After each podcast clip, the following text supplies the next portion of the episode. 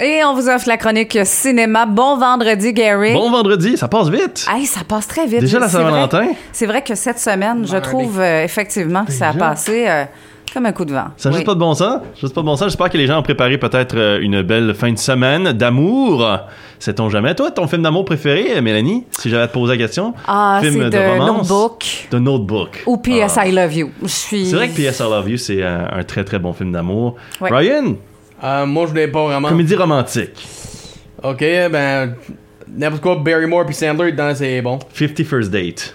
First Date, Blended, Wedding, Singer. Wedding, Wedding Singer, ça aussi, c'est un classique Ouais. de film d'amour. Moi, j'y vais pour Love Story. Moi, c'est euh, mon, mon crush de 1970. C'est un film que j'ai trippé quand j'étais jeune, quand j'ai vu ce film-là. J'étais comme, je veux être ce gars-là. J'ai seulement vu quelques. Ah, c'est Mais ça tellement, fait tellement une longtemps. triste histoire euh, d'amour.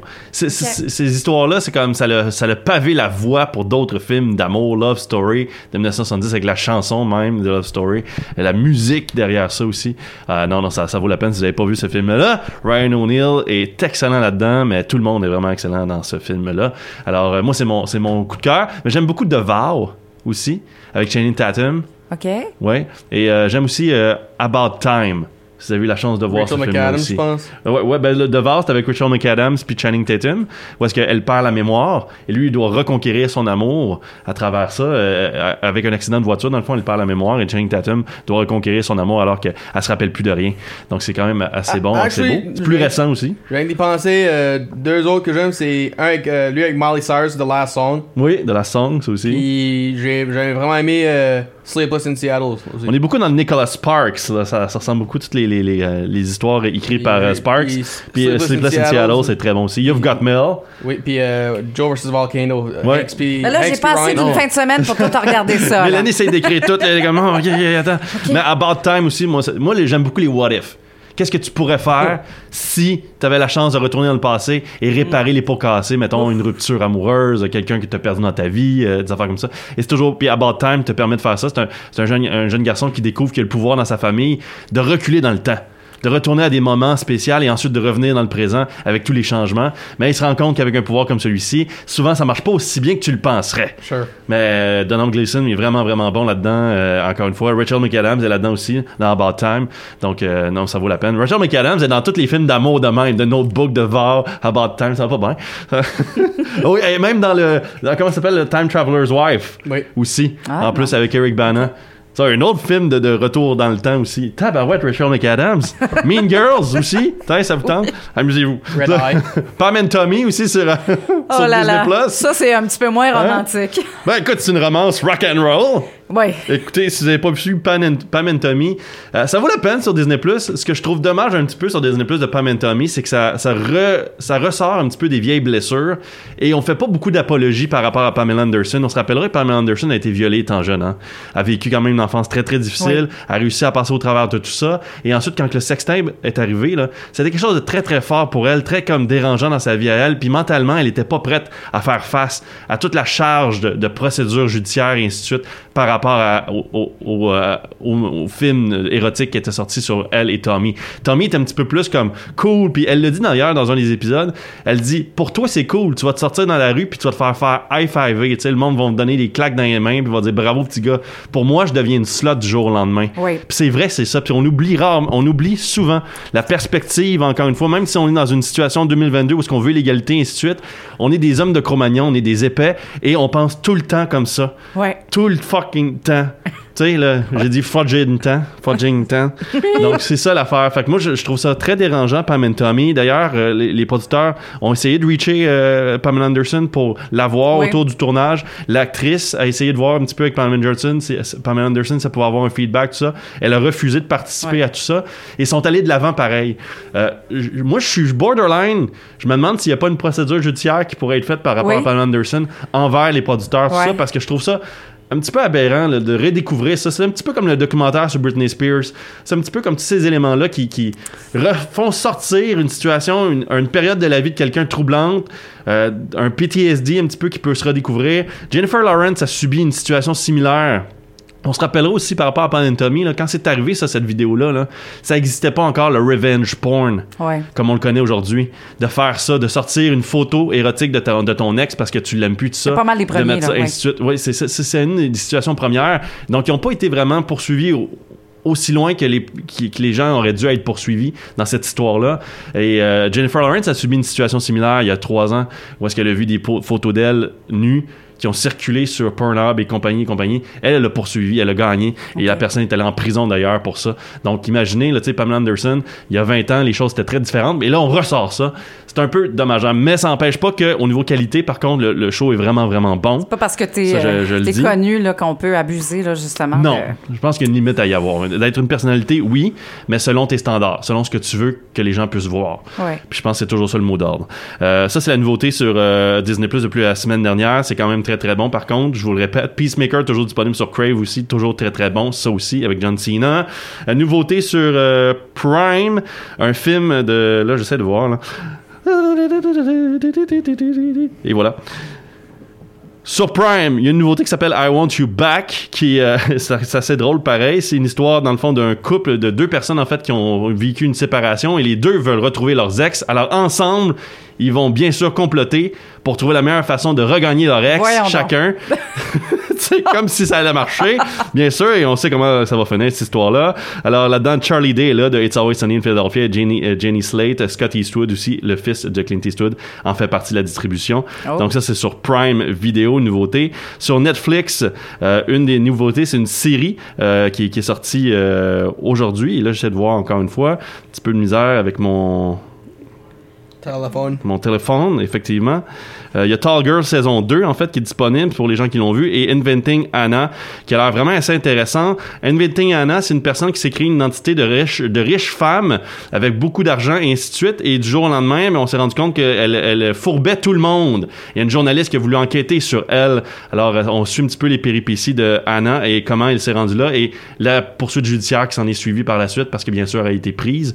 Donc, euh, ça a l'air quand même assez intéressant sur Netflix. C'est pas mal les deux seules nouveautés euh, sur Disney+. Tranquille, Il y a quand pas même. rien d'autre. Non, c'est très tranquille pour la Saint-Valentin. J'aurais cru qu'il y aurait plus d'affaires. Mais on dirait qu'on a de la misère un petit peu à créer du contenu vraiment inté- intéressant et intelligent ces derniers temps. Ça, je peux le dire aussi. Il y a un film d'horreur qui sort sur Disney+, Antlers, si vous n'avez pas vu. C'est avec Kerry Russell et Jesse Plemons, entre autres. Ça se passe dans une petite ville des États-Unis où est-ce qu'il y a un secret mystérieux d'une petite élève qui est là et c'est assez euh, troublant comme film d'horreur Antlers si vous avez la chance de voir. Mais encore une fois, c'est la Saint-Valentin. Vous n'êtes pas supposé. Vous êtes supposé voir des histoires d'amour et il y a le Super Bowl aussi dimanche. Au cinéma, maintenant, Rapidement, euh, au cinéma North Shore, il y a euh, trois films qui sont à l'affiche, dont euh, deux films, un film plutôt qui était déjà à l'affiche qui s'appelle Jackass Forever, qui est numéro un box-office. Ça vous tente de le voir, de voir des gens se péter la gueule, ça vaut la peine.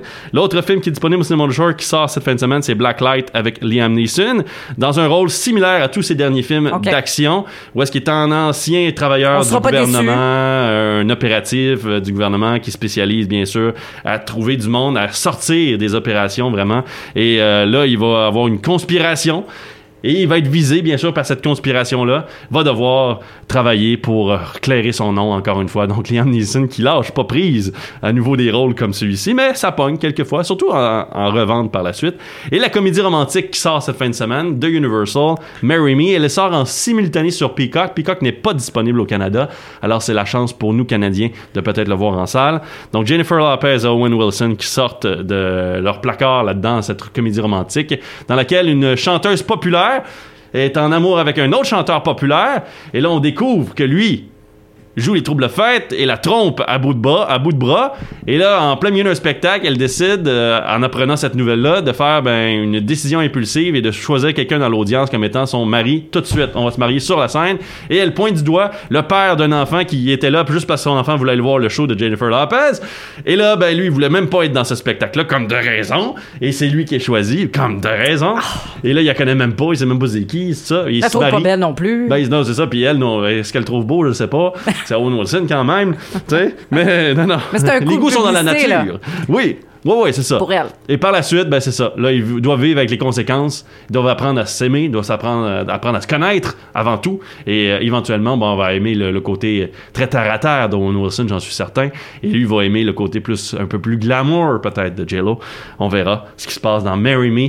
Alors cette nouveauté, comme euh, comédie romantique qui sort en fin de semaine sur les écrans. L'autre film qui sortait en fin de semaine euh, sur les écrans euh, risque de pas faire euh, de vagues. Euh, Puis là, j'ai oublié le titre.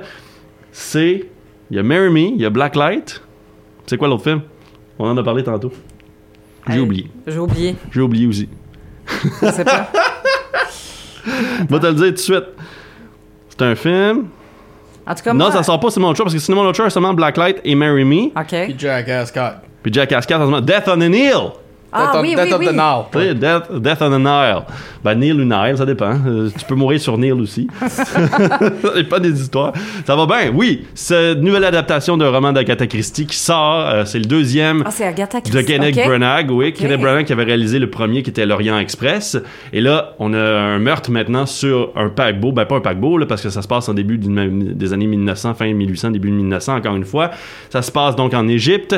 Euh, le Nil, c'est un, une espèce de bateau à vapeur qui est là. Et là, il y aura un meurtre sur ce bateau. On doit découvrir qui, parmi les passagers, encore une fois, a commis le crime. Euh, Il y a Margot, euh, pas Margot Robbie, mais il y a euh, cette fois-ci Wonder Woman, comment elle s'appelle? Oh, botté de quoi, là? Gal Gadot. Gadot qui s'y trouve dans, cette distribution, Annette Bening, euh, Kenneth Branagh qui reprend le rôle d'Hercule Poirot. Donc j'ai hâte de voir qu'est-ce que ça va donner. Death on the Nile, euh, on qui euh, malheureusement subit les causes de la COVID actuellement parce que c'est un, film axé vraiment vers un public un peu plus vieux et c'est les gens qui vont moins au cinéma en ce moment à cause de toute l'histoire de la COVID. Donc j'espère que le film va quand même faire un certain montant parce qu'on pourrait cons- construire d'autres euh, d'autres adaptations de l'histoire de, de, de, de- Poirot parce qu'il y a des livres en en plus finir d'Agatha Christie. Alors je suis sûr certain que ça pourrait se continuer si ça devient un succès au box-office. Mais ça va être surtout les, territoires extérieurs aux États-Unis qui vont euh, déterminer si on continue ou pas dans cette saga de Death on an Nile. C'est le Super Bowl en fin de semaine. Le spectacle de la mi-temps, ça va être un gros euh, exploit. C'est plus de 100 millions de spectateurs quand même hein, Oui. qui regardent euh, le Super Bowl à travers le monde. C'est un des événements les plus vus, si c'est pas euh, un... Ben, ouais, c'est pas mal à, à égalité Oui. avec la Coupe du Monde de soccer. Alors, deux, deux sports qui portent le nom de football, d'ailleurs. C'est quand même drôle. Puis... Autant à la télé hein, qu'en stream, Oui. qu'en streaming, là, on va. Ouais, ben, je pense qu'on compte tout On à cette heure ensemble. On essaye de, de, de partager un petit peu les audimates, mais de plus en plus, on s'adapte là, pour avoir les. les Et c'est quand même les 10 bons chiffres. millions hein, de Canadiens qui vont écouter le Super Bowl. C'est un tiers de la population. Ben, c'est quand même impressionnant, même Quand si c'est pas notre pensez- sport, là. Quand vous pensez que c'est un tiers de la population, mais que dans, ce, dans cette population-là, à peu près 8-9 millions d'enfants, Ouais. ça fait énormément de monde. là. Ça fait pratiquement la moitié des adultes vont écouter le Super Bowl, les adultes canadiens. Mais ça devient un événement pour manger aussi, pour Oui, se socialiser, s'amuser. Je sais qu'il y a beaucoup de- d'endroits ici dans la région qui font euh, des événements spéciaux, là, qui servent des mets spéciaux aussi. Donc profitez-en si vous avez la chance de le faire. Euh, on s'en va en phase 1 en 18 février aussi. Youhou! Oui, Let's go! ça va faire du bien. bon cinéma, Oui. bon vendredi. Est-ce qu'on a une question avec euh, Ryan? Oui. Puis c'est. Je suis content que tu mentionnes le Super Bowl parce que c'est de quoi même que j'y vais, là. So, la plupart du temps, ça c'est de quoi j'ai trouvé sur euh, online euh, un théorie si tu veux. Puis Oui. je dans les pensées du monde aussi, puis ils sont d'accord. Ils disent que le monde peut écouter des, des sports qui est 2h30, 3h de temps. Ben ils ont Mhm. la misère à s'asseoir pour écouter de quoi comme Braveheart ou Green Mile ou King Kong qui est des films de 3 trois heures, heures. mettons. ouais. Comment tu leur suggérerais de prendre le temps pour un film? Ben, il n'y a pas de mal, premièrement, à écouter un film en deux parties. Non, ça c'est sûr. Donc, il y a possibilité d'écouter un film, puis de l'arrêter, puis de le continuer une autre fois. Ça, c'est possible. Regarde, c'est pour ça que Titanic venait en deux cassettes. Donc, euh, ça, il n'y a pas de problème là-dessus. Titanic est au-dessus de 3 Puis- heures. Ouais, puis ça venait en deux cassettes. Tu sais, fait que tu peux écouter une cassette un jour, l'autre cassette le lendemain. Ainsi de suite. Gone with the Wind aussi venait en deux cassettes dans le temps, ainsi de suite. Fait que moi, je pense que ça, c'est une première chose. Puis, deuxièmement, ben, c'est faut le vouloir. C'est ce qui nous tente de regarder. Si t'écoutes le hockey puis ça dure trois heures, oui, mais il y a des intermissions. Hein. Oui. Il y a des arrêts de jeu, puis la période dure en réalité environ 25 minutes avec les arrêts de jeu, tout ça. Fait que c'est un peu moins quand même que 3 heures, si on peut dire. Puis quand la troisième période finit, on n'est pas rendu dans le 3 heures à la fin du 3 heures non plus. Même affaire pour le football, euh, même affaire pour la NBA ou quoi que ce soit. Mais euh, moi, je dirais ça. Je dirais tout simplement comme si ça vous intéresse, laissez-vous aller, Braveheart, tout ça. Mais sinon, euh, c'est sûr certain que 3 heures, c'est à demander de rester focusé, puis ça dépend toujours de l'énergie du film, s'il est dynamique ou pas. Ok, ok. That's it! Bon cinéma, bon, Bon vendredi. cinéma!